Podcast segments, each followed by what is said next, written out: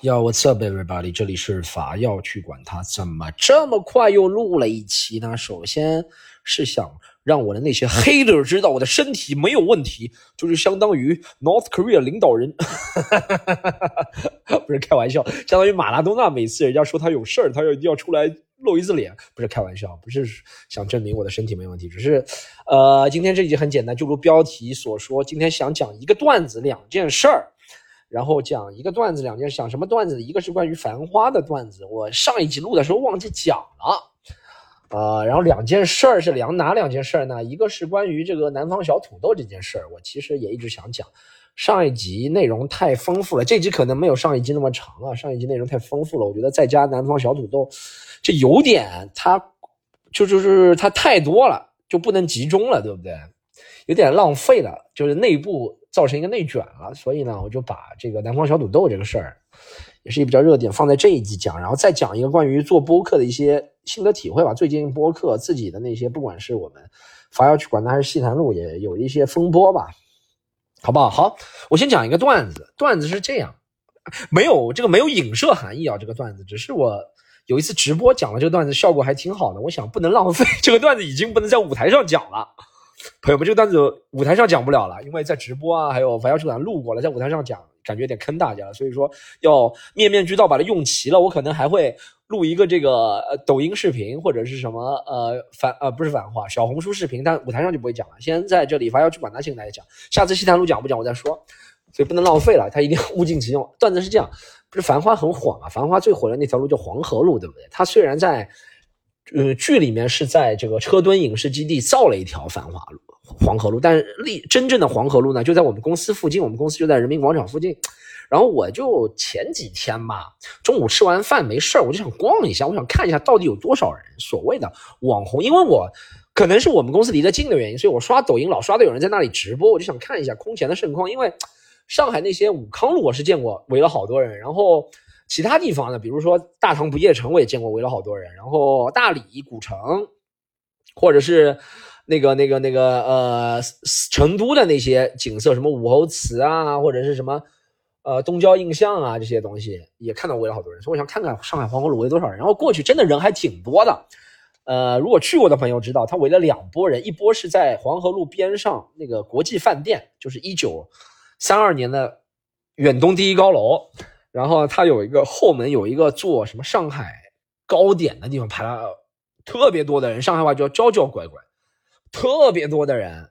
然后我想啊，他们是糕点的。然后我再往里走，就整走到这个台盛园，是叫台盛园吗？还是盛台园？台盛园是吧？台盛园听上去像黄品源和邰正宵的两个歌手的合体，不管了。然后门口真的是还挺多人的。然后有人穿着什么？汉服吧，还有人穿那种比较旗袍，还有人穿九十年代的那种，也是洋装，我都不清楚衣服风格。女生自拍，女生找摄影师拍的比较多，男的在直播的比较多，还有人一些路过指指点点。哦，这就是《繁花》里面那个。好，段子是这样，我不是也在看嘛，对不对？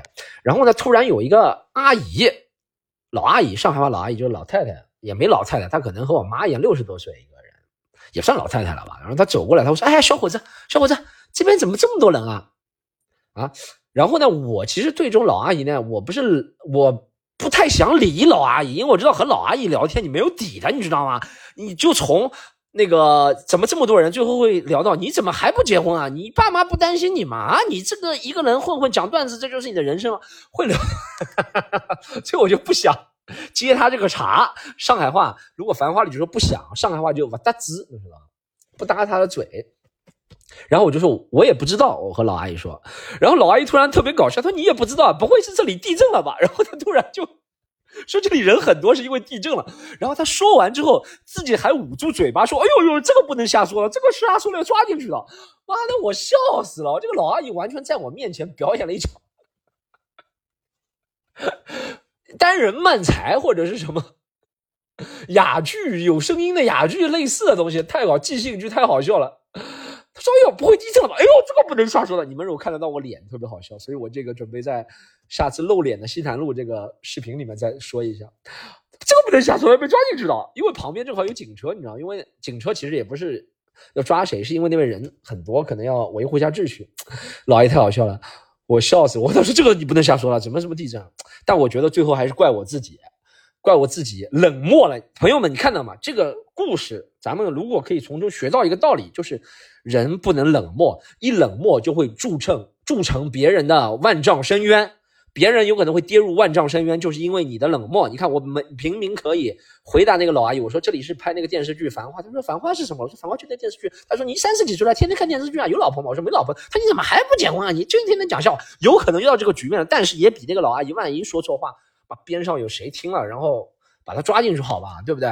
人还是要热心，朋友们。好，这是一个段子。两件事呢，先讲这个南方小土豆。然后我其实是觉得，我讲了。不一定正确啊，但还要去玩，那可以讲很多不正确的东西，因为大家听的人，一是没付钱，二是大家可能知道这个尿性呢，可能包容性会比较强一点。我是觉得南方小土豆这个事儿啊，是属于北方人对于咱们这个普通话或者泛普通话、类普通话的操纵能力、解释权比南方人足。我必须说，尤其是东北人，他说啥，他只要说我没说啥，我这只是纯逗闷子，你咋不能逗闷子呢？就这个感觉，大家就说哦，他是他是开玩笑，你开不起玩笑嘛？你怎么被冒犯了？急了，急了，急了，急了，对不对？所以我觉得是这样，就是，但这其实是，呃，我也不是说什么东北人不好，但这里面的一个原因是因为经济较不发达地区是有对经济较发达地区的一种取笑的或者开玩笑的权利，这是放之全球都可以的，而且北方东北本来就有种说笑的天赋。其实不是天赋了，我觉得是从始贯中、从始贯之比较推崇这个方言，所以它的它当中的尖酸刻薄就会被削弱。因为咱们看到基本上都是说说笑笑的，就比如说香港，你用粤语或者是港普说什么都感觉像在做生意。因为咱们从看的那些片子都是，哎呀，嘿啦，这个买这个东西呀，这个好好好贵哈。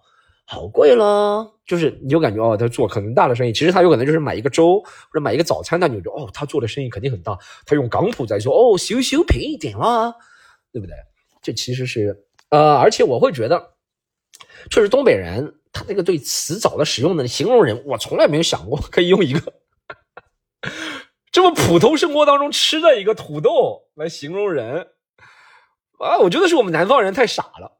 不管是上海人还是广东人，我们上海人说别人只会说外地人，外地人，外地人，被别人解释就不好听，就没办法辩驳的，对吧？以后不要说外地人，对不对？但他其实不是外地人呢，也有很多说法了。上海人说，但这些要解释起来太麻烦，大家可以自己去查。但我就会觉得南方人可能是对这个普，就是是塑造出来那个形象，觉得南方人一说普通话就容易是那种嘲讽、尖酸刻薄的。还有广东人喜欢说别人北老、北老、北老，其实你说北和老没啥，对不对？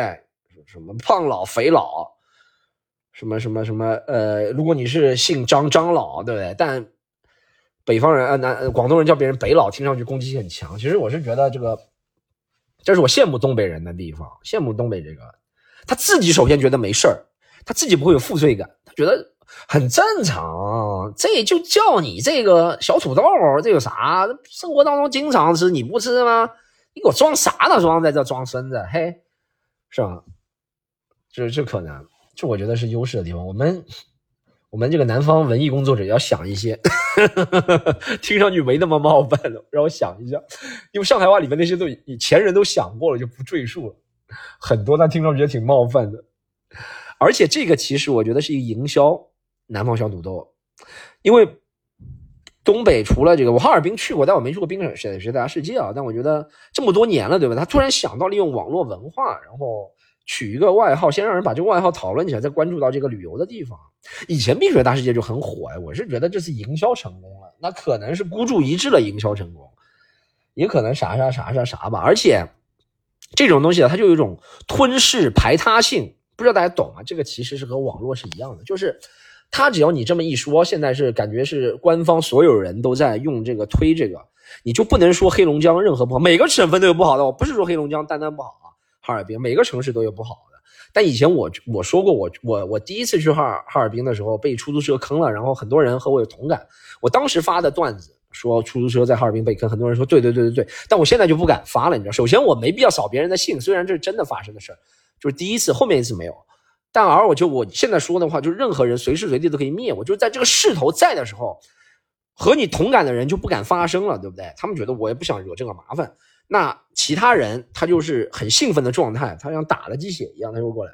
大家懂吗？这其实不是，我不是说黑龙江不好，我再说一遍啊，这只是这件事情给我想到的，就是在网上也是，只要有一个人带节奏了，跟上几个人再跟了，很少有人开始反驳了，因为他觉得他吃力不讨好，他就反驳了。因为大家，我上一集也说，大家上网其实还有个目的啊，我们每个人都普通人，都想得到别人的点赞。这个点赞其实是个很邪恶的东西，我操！他其实潜台词就是，我倒要看看我这句喷子的话有多少人赞同我。哇，我原来是个大喷子，一小时有五百七十个人点了我的赞，我还喷的挺不错的。我虽然在生活中处处受气，但我在网上竟然能喷这个人。其实思维是一样，这就是为什么只要找人带节奏，一般是很难翻盘的，因为大多数人都觉得自己形单影只，力量很薄弱。所以他不会和这些人较劲儿。你其实也不需要太多人，你就要一个五个人的工作小组。我操，先把复合的话，就比如说啊，说我觉得这个人素质很差。他说我也是，听说他还做过那些事。接下来人说对呀对呀对啊，呃，我还见过他做那些事。下来说这不是再接下来个人说这不是早证实的事吗？再接下来个人说我刚看过了，你说的都是真的。只要这五个人这样说，这个人在这个帖子里的人品差或者是猥琐已经被认定了。我再给大家举个例子，我前两天看了一模一样的两个视频。是关于一个记者发布会，就不多说了。记者发布会，大家就要想象，这其实是虚的也无所谓。就两个记者发布会一模一样的，然后呢，一个里面在说，哎，说了非常好，这个事情就应该就应该被鼓励。帖子所有人都这样回了，抖音里一千多条，还有一个里面八百多条都说他这样说好刻薄，好恶心，而且他发音也不准，什么什么，所有都这样。你看，我觉得也不是抖，他抖音两条都推给我了。说明抖音也不是能找到这些是专门认同的人或非认同的人，我也不知道抖音它的 AI 是不是在学习这个。但其实我是觉得更大的原因是因为人都会在网上想找到一个归宿，找到一个回音，就 echo chamber，想找到一个回音的一个东西，就是这里四处都是我的回音。我我说好丑，墙壁回好丑，我觉得好开心啊。我不会去我说好丑，给我回音是它不丑这个地方。寻找存在感，大家能懂啊？就是有点抽象。这是我对南方小土豆的一个感觉呗。我觉得是挺好的一个营销的地方。我没去过冰雪大世界，很遗憾。我两次去哈尔滨，第一次去哈尔滨冬天，但呃没来得及去。第二次是夏天，夏其实哈尔滨夏天去也不错，我给大家推荐一下。我其实夏天那是感受比冬天好。冬天一是被出租车宰了，二是太干燥了，我真的不行。夏天真的避暑很不错。那个时候上海四十一度。哈尔滨二十二十五度，白天二十五，晚上十四，后边十二，特别好。哈尔滨好，推荐大家如果要去哈尔滨的话，可以夏天去，但这个营销很成功。好，最后再讲一件事，是这样，我们这个西坛路啊，呃，受到一个冲击是，其实我本来我本来不想抱怨的，但今天正好和那个小宇宙的老板聊起来，我就把这个事儿，我也不想有这个心里有疙瘩，或者是有什么。我想说出来，我就说破无毒了，我至少自己心里能够和解了。然后小宇宙老板 Keith 他也经常听我这个节目，我也希望他听到的时候知道我其实是想把这个事情，嗯，至少我一边在自己录的时候，一边在自我做，不能说疗愈，不能说安慰吧，自我在做分析吧。好，分析是这样，就我们西坛路有一集跨年夜上传节目，首先我就知道跨年夜上传不是一个特别好的选择，这大家必须相信我。就跨年夜，什么春节、国庆节。呃，所有收听类的、伴随类的东西，它都会下降。这，这是这我也不需要有什么数据，这是有人内部和我说的。小宇宙老板肯定他们看到数据的，总体上听那个。所以说，我们已经是，因为我们不想欠观众，以及因为跨年而推迟什么。但我觉得是想的太多了，其实是以后应该把总体利益放在前面，所以我们就跨年夜放了。然后跨年夜呢，那好处是竞争对手少，所以我们其实那集就是牙签那集，讲自己裸聊的那集真的很搞笑，而且 V 剪了也很好。嗯，然后呢，第二天我就收到小宇宙老板，他和我说，Keith，我说这集不适合放在热搜，我们要帮你下了。他先让我改名，我名字改了，我本来写果聊，然后后面就变成杀猪盘了。呃，我改了之后，他后面还和我说：“你这不适合放。”啊，我们就帮你下了热搜。我想，我操，我就冒天下大不，我冒着这个，我已经是很大胆了。我不是说我在帮你，我如果说我在帮你，实在太假了。但我觉得我是在维护我这个观众群，或者是在坚守我和观众的一个承诺。我把这东西按时放，然后就算客观条件，就算千万，就等于是前面客观条件都很险恶，但我不管不顾还是放了。我竟然。不受到称赞倒罢了，观众不了解这个没事观众觉得都是听众都觉得应该的，我也觉得听众觉得应该的是应该的。那你作为一个圈内人，竟然还这样和我，然后把我下架，我这集数据特别惨，我觉得这是特别好，没有一分钟是不好笑的这一集。而且我必须说，我们现在西坛路的这个站着说录制难度啊，对演员的难度，对我们剪辑的难度是比以前强。就以前那种模式啊，是容易好笑，几个人聊天配观众。这就是为什么我想舍弃的原因。大家如果听过我几次发言，我不是对其他人、别人做了比我们好的嫉妒，我只是觉得这个方式对我们来说看似有些容易。那你也可以杠我说你们也不是很好笑，你有什么容易啊？但，嗯，我就是觉得这个方式其实有点取巧。但呢，说了好笑的人还是很好笑的，好吗？我所以，在我们团队来讲，我们想做一点挑战的事，那肯定敢为天下先。我们的团队希望做一些没有人做过的。在华语这个播客圈，所以我们就推出站着说这个形式，但做下来觉得难度挺大的，因为，呃，个中的那种化学反应我就不说了。然后，呃，如果不插话的话，要让一个人连续讲的话，他如尴尬容易，尴尬成分容易强。这就是为什么单口喜剧是需要打磨的，随便聊天是容易一些，好吗？大家如果相信就信，不信，如果你抱着还是不信的那个理念，我觉得你也不用听凡要去管他了，对不对？就是一个人在一百个观众面前讲连续不被打断的是较难的，不是完成不了。所以说呢，我们演员也付出很多。那集那集牙签，我记得那集牙签，刘振东和呃罗毅都付出了很多。然后 VZ 那集火候又剪得很好，声音啊各方面很好，但没有得到正向反馈鼓励，所以数据很差。我也觉得是我们团队和 VZ 都有点泄气。所以后面那一集就最新的那集，虽然有我，我觉得自己讲还行。然后我也觉得李玟那个讲的挺好笑的，但。团队各方面受挫吧，然后声音质量也不行，我觉得 VZ 是有些受挫了，但这是我的责任，是我没有把团队给凝聚起来，所以新的一集录音质量就不行。然后，呃，我其实和他说应该把默默放到最后，因为一开始要留下观众好印象，然后前面我和关雅迪老师啊和其他人闲聊少放一些，先把我放在第一，一下子先稳住观众，然后再李玟再算了。但我觉得，嗯。总会这样发生，但我就是有些泄气吧，朋友们，我也不是责怪谁，我只是把我这个反而转到作为我一个疗愈或者自我和解、认知分析的过程，我就觉得这件事情让我有些泄气。那现在想通了，我今天也和这个 Kiss 交流过了，他说西坛路这个事儿，他想和我们好好聊聊，看看我们是什么想法。其实我们什么想法，我们就想做最酷、别人做不了的东西。我可能是有纯纯的那种理想主义。这有点恶心，文化创作者的那种洁癖吧，就是别人已经做了，我就不想做了。我想做那些，所以说失败的概率也很大了。但感谢大家给我们这种理想主义的人有一个机会了，好吗？然后他 Kit 还说他最喜欢听的其实是《伐要去管他》。我说你这么喜欢听《伐要去管》，怎么《伐要去管》从来没有被推荐过？首页不说不上就不说了，而且很少上任何榜单。我都比过了，上榜单的人数据都没我高。如果你们这是电子。判断电脑判断的话不应该这样。他说他会调查看看。我说你也不要调查，我只是最近的这些积压的情绪。所以你如果既然要和我聊起来，我肯定要这样和你说的。好，如果 Keith 听了也别太有压力啊，请请你，我也不是责怪你，我只是嗯。如果我在凡要去管他都不能畅所欲言的话，我觉得这环境有点太压抑了。我已经在生活中，我觉得不能畅所欲言了，在网上，在舞台上都，就这几件事儿吧。希望我们这个不管是凡要去管他还是小雨，呃，西坛路都越做越好吧。理想主义者有一天能够得到他想要的，我不觉得他是应得的，但得到他想要的，还是要踮起脚尖才能得到的东西吧。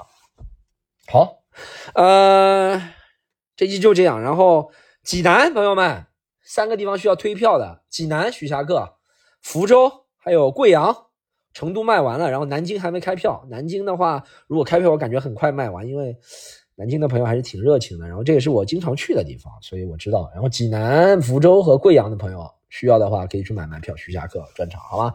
呃，就最后几场了，徐霞客一路演来，很感谢大家一路的支持，我自己也也很开心，我自己也认为我成长了很多，也徐霞客。然后在喜剧联合国的小程序，好吗？啊、2二十分钟，这一期就到到此为止呗，再见。